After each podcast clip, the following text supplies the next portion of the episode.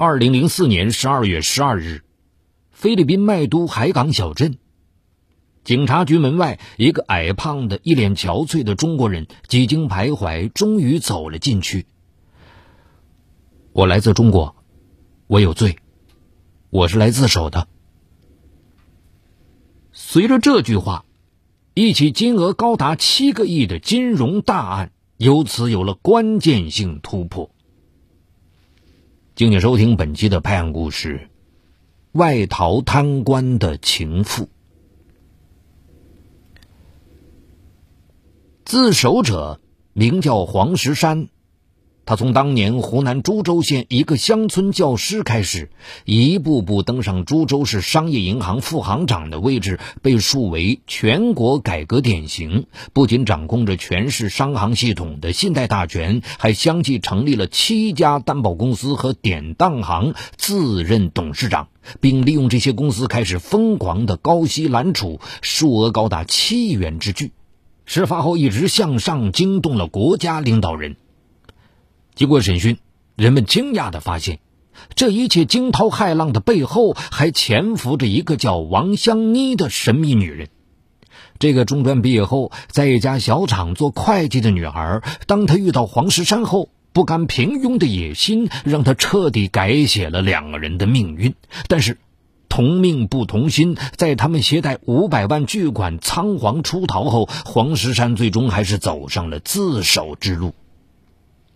二零零五年六月底，株洲市公安局宣告黄石山案侦破，并将移交检察机关提起公诉。据悉，这是湖南破获的首起外逃贪官案。黄石山的前半生看起来就是一个自强不息、步步攀登的典型，穷人的孩子早当家。童年的艰难生活让他过早的明白了人生的不易，也让他学会了坚韧、聪明、擅长抓住机会这些走向成功的因素。一九八零年时，因为家境贫寒，十六岁的黄石山初中毕业后就回家务农。农村里的超强度劳动和日晒雨淋，让他常常向天愤懑的大喊：“我的将来在哪里？”黄石山是个聪明人，他明白要想出人头地，只有自己制造机遇。于是农闲时，他不断的读书、看报、写些力所能及的新闻报道。两年后，黄石山为自己争取到了人生的第一个机会，因为能写会说，他被村小学聘为教师。随后，他牢牢抓住这个难得的机会，以惊人的毅力拿到了自修本科学历。三年后。再次被乡中学聘为教师。一九九二年三月，中国农业银行株洲市分行获准在株洲县创办城市信用社。黄石山知道后，希望在县农业银行上班的妻子李菲菲能够找找路子，可不喜欢求人的李菲菲没理丈夫，这让他很是恼火。最后。黄石山在市分行一位领导的暗示下，托关系，在一份国家级的金融报刊上发表了一篇基层信用社的融资和出路的署名文章。带着这份成果，黄石山终于敲开了金融行业的大门。经过几个月的筹备，黄石山吃了无数的苦，一手组建了株洲县城市信用社，并被任命为信用社主任。这时的他想起了妻子的冷眼旁观，心里很是不爽。两人经常为小事争吵，黄石山一气之下开始在外吃喝玩乐，彻夜不归，夫妻关系变得貌合神离起来。努力追求幸福，可婚姻却是这样的状况，黄石山大失所望。他开始觉得自己曾经梦寐以求的幸福生活离自己是那样遥远。一九九四年开始。株洲县开始对信用社实施存款立依据的考评制度，并不是很懂金融知识的黄石山，凭着小聪明想到了一个投机取巧的手段，利用高额贴息的方式吸收存款。很快，信用社存款就节节攀高，连续两年在全省同类评比当中排名第一。媒体很快对黄石山争相报道，把他誉为小县城里的大金融家。揽到大量的存款后，黄石山就大举投资实业。在株洲县成立了株洲神龙实业股份有限责任公司，旗下涉及房地产、酒店、旅游、娱乐业项目等，产业遍布湖南省内及武汉、海南、广西、北海等地。通过几年的洗钱后，黄石山有了数百万元的个人资产。有了钱后，儿时的遗憾便涌上心来。黄石山觉得是时候补偿一下自己了。有了这种想法，遇到王香妮变成了他命中注定的事。一九九五年八月的一天，黄石山准备给县民营企业光辉建材厂发放一笔贷款，在打款前，黄石山按照惯例到厂里进行偿还能力的考核。晚上接待时，厂长为了搞气氛，叫来了厂里漂亮的女会计王香妮。自从成为信用社的一把手后，黄石山也见过不少世面，但王香妮还是让他有种惊艳的感觉。而且王香妮也是个聪明人，之前就做过不少功课，开口就提到了黄石山过去写的一些文章，说那是他拜读过的最有启发力的文章。这样捧人的话，可谓角度独特，自然也富有成效。黄石山谦让了几句，一下子记住了这个女会计。王香妮这么做也是有原因的，她儿时的生活和黄石山差不多，也是苦水中泡大的，好不容易才念完了中专，四处打工，所以他说崇拜黄石山，倒也不全是假话。他虽然已经做到了主管会计，但他还是不甘心就这样碌碌无为过一生。他趁自己年轻，他想要抓住一些机会，寻找改变自己命运的救星。不过，王香妮理解的机会却与常人不同。十九岁的他已经有了三年闯荡社会的经历，在学校时就用陪唱陪喝来赚学费。毕业后，他先后谈过三个男朋友，都因为他们没有钱供自己挥霍，最终把他们甩了。所以，看到黄石山第一眼后。王香妮就觉得自己的救星出现了。从那之后，王香妮经常打电话问候黄石山，给他捎些营养品，而黄石山也以超乎寻常的速度将贷款打给了王香妮的工厂。渐渐的，有上级领导检查工作，黄石山便邀请王香妮陪酒，两人很快就打得火热，大有相见恨晚之意。几次下来。该发生的还是发生了，一个把幸福看作是金钱享受，一个把机会寄托于美色诱惑，一对各怀心思的男女就这样同床共枕在一起了。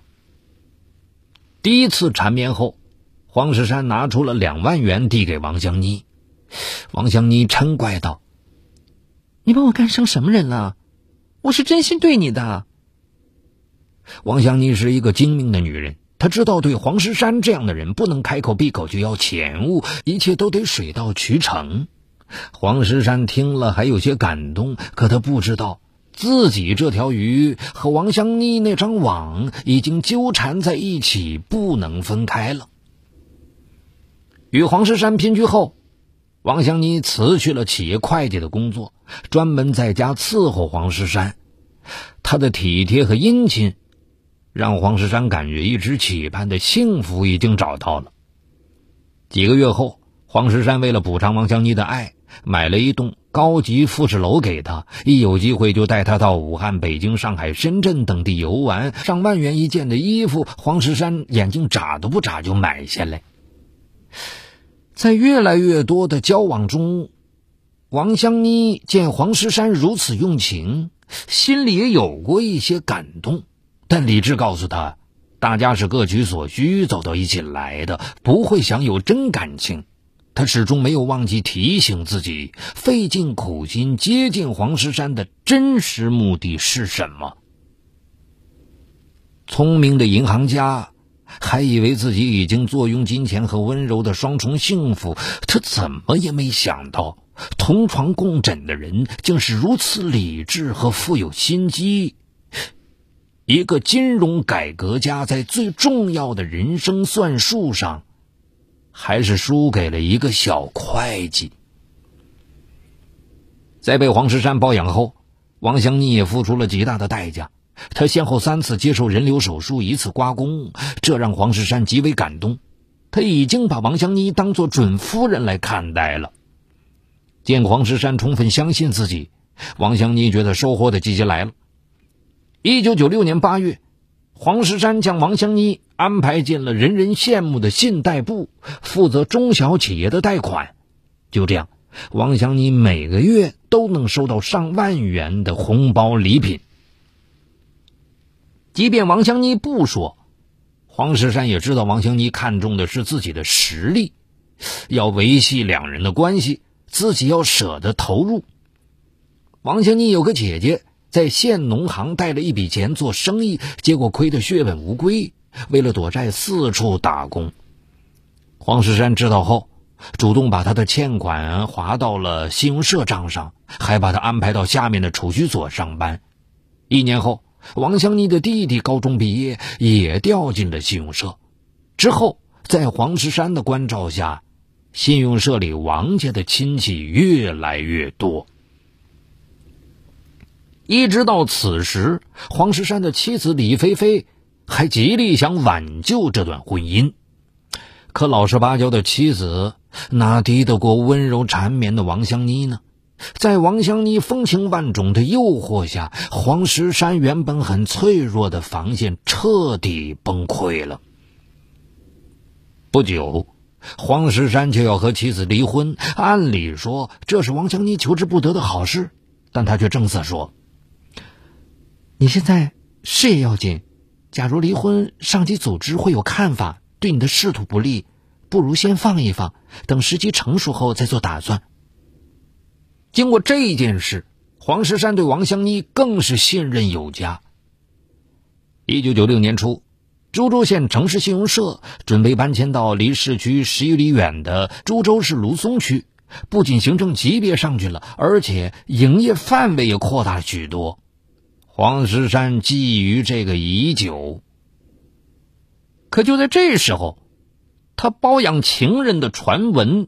开始在系统内传开，还有举报信寄到了株洲市人民银行。很快，就有调查组下来了。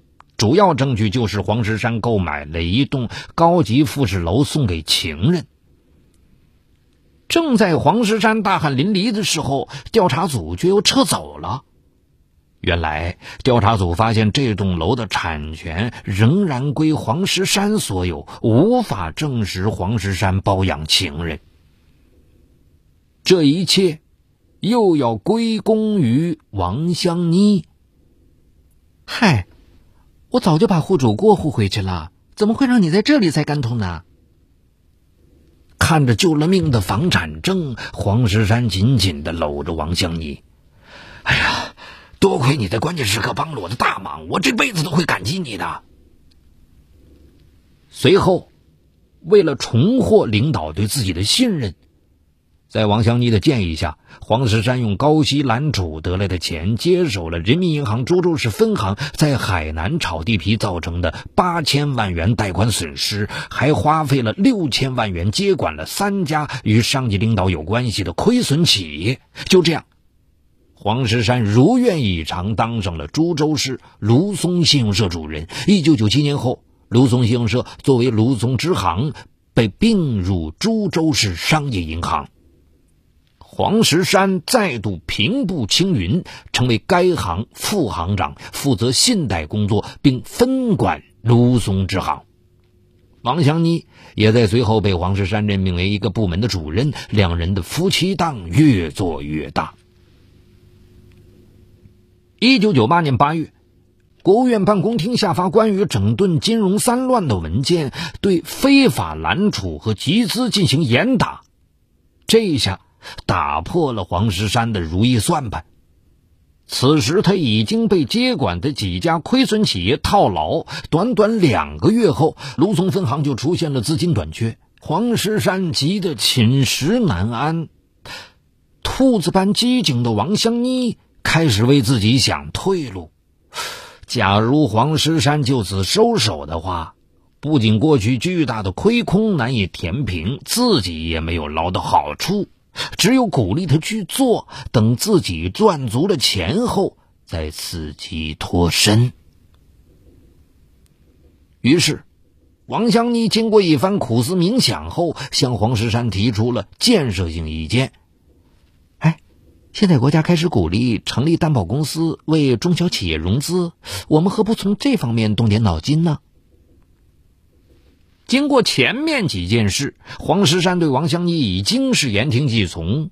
一九九九年十月，黄石山以手下职工的名义成立了株洲市为民担保有限公司，以百分之十至二十的年利率向外揽储。由于利率高，为民担保公司的储蓄额一路看涨。黄石山又怕一家公司过于张扬，又在两千年一月十八日成立了富民担保公司。就这样，黄石山先后成立了七家担保公司和典当行，并自任联合董事长。在各种手段的诱惑下，株洲市包括政府官员家属、大学教授、生意人、下岗职工在内的上万百姓纷纷将储蓄送进了黄石山的腰包。短短几个月时间，担保公司的存款额就突破了亿元大关。有了钱后，黄石山忘乎所以。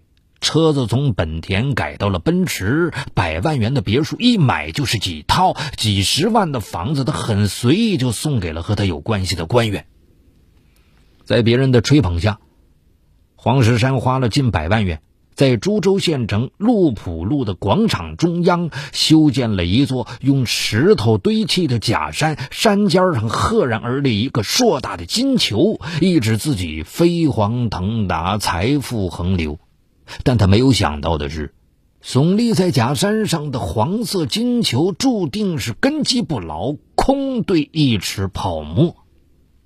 这个时候，黄石山的妻子李菲菲见黄石山不断玩火，多次劝说无效，为了孩子着想，她强行和黄石山办了协议离婚。甚至黄石山的行径让王香妮也有点害怕。他只希望能多捞些钱，可现在黄石山的趾高气扬让他深感担忧。这样下去，早晚会东窗事发。但此时黄石山得意忘形，谁的话都听不进。无奈中的王香妮长叹一声之后，也加入到捞钱的行列。二零零三年六月。市商行察觉到了黄石山的非法揽储和个人腐败行为后，将黄石山予以除名处理。为了把高息揽来的钱洗干净，王祥妮拿着黄石山给他的两千多万，在湘潭市修建了一所医院。医院日进斗金，但王祥妮对董事会却说亏损严重，其中大部分利润都流进了王祥妮的私人腰包。二零零三年底。黄石山又听从王香妮的建议，耗资三千万元将株洲县城往南十几公里处的空洲岛买下来，准备发展旅游业。但王香妮拿到数百万元的回扣之后，却再也不闻不问。此时，黄石山也意识到面前的危险越来越大，急得团团转。精明的王香妮很快想到了一个脱逃的办法：“黄哥，我们都已经犯罪了。”现在唯一的办法，就是先找好后路。很快，王祥妮通过朋友关系办好了和黄石山去菲律宾的阴私护照。颇有心计的王香妮还给自己偷偷办好了去马来西亚的签证。随后，黄石山以对外投资的方式，将五百万打到了他们在菲律宾的银行户头上。二零零四年七月。黄石山的腐败行为激起了公司员工的愤怒，纷纷向上举报。与此同时，由于担保公司资金外流，导致大量储户发生挤兑，无法取到存款的储户潮水一般涌到公安部门报案。闻听风声后，黄石山和王祥妮知道大势已去，于二零零四年八月二十五日逃往菲律宾。二零零四年九月一日。株洲市公安局针对黄石山一案开始侦查，至此，一场震惊全国的金融骗局终于彻底暴露。市公安局将此案定为“九零幺”案件。案发后，国家领导人作出立即查处的紧急批示，株洲市政府当即成立专门领导小组，由主管政法的市委副书记担任组长，由市委常委、市政法委书记、主管经济的副市长、公安局局长以及各相关部门一把手组成了多达六七十人的专案组。经侦查。株洲市大约有一千六百七十一名市民报案，为民担保公司存入资金约为七亿元，余额为一亿多元。湖南省公安厅向菲律宾国际刑警组织发出了红色通缉令，同时专案组也派人赶往菲律宾。再说黄石山和王香妮逃亡到菲律宾后，经过熟人介绍。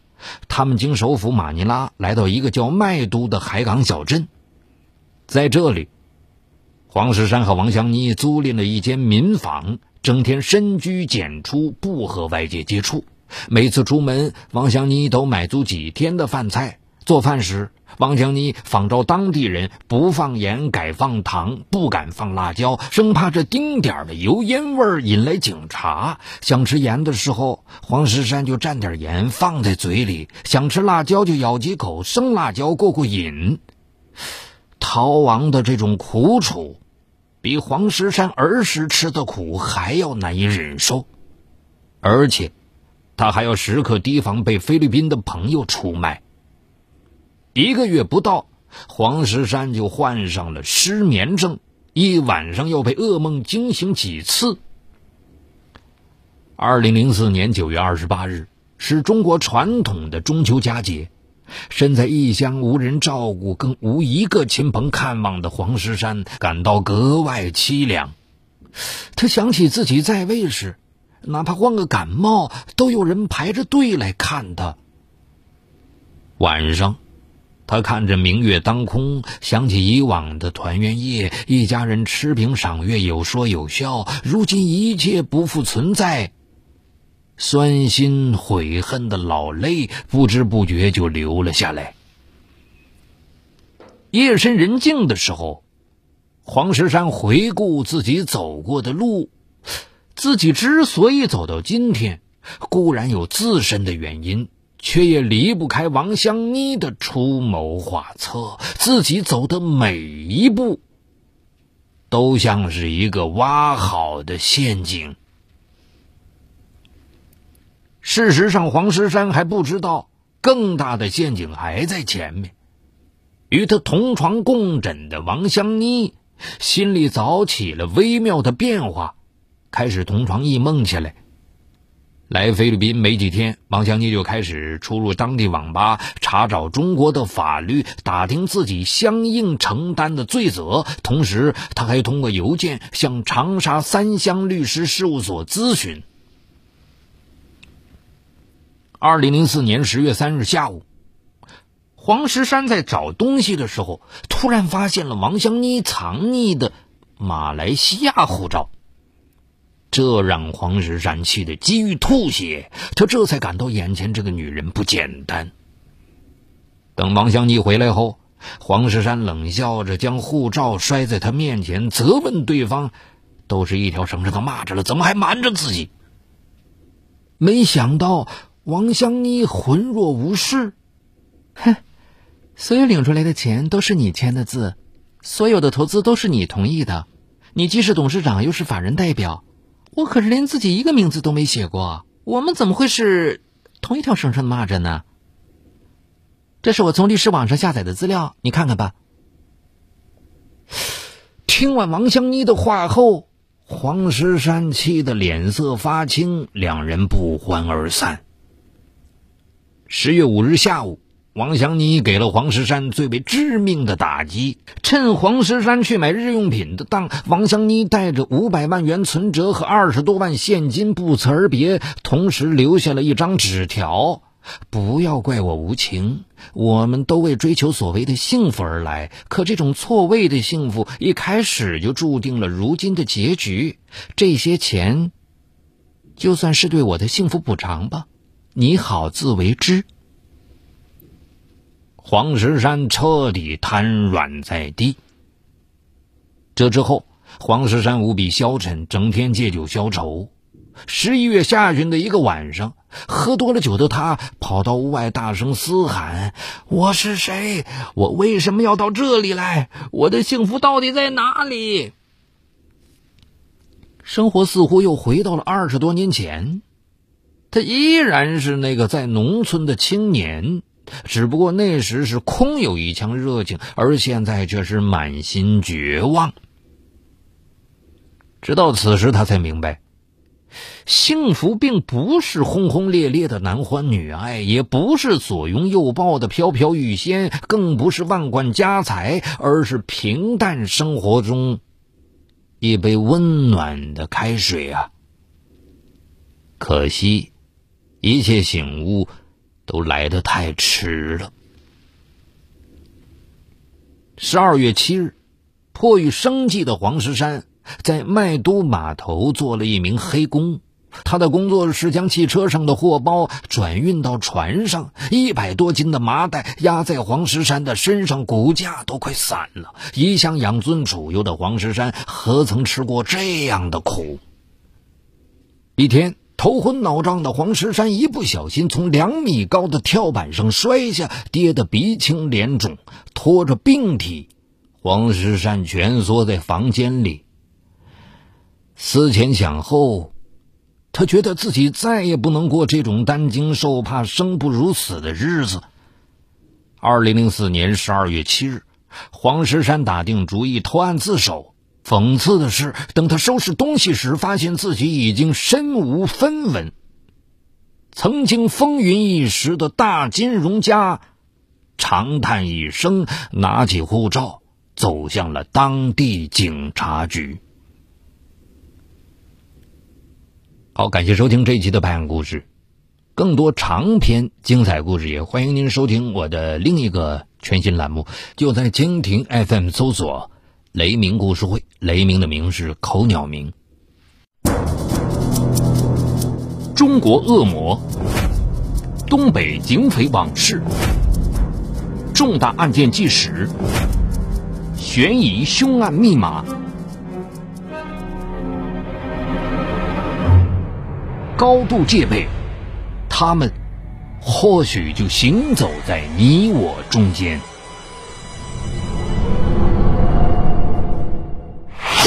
雷鸣故事会带你直击犯罪背后的人性深渊。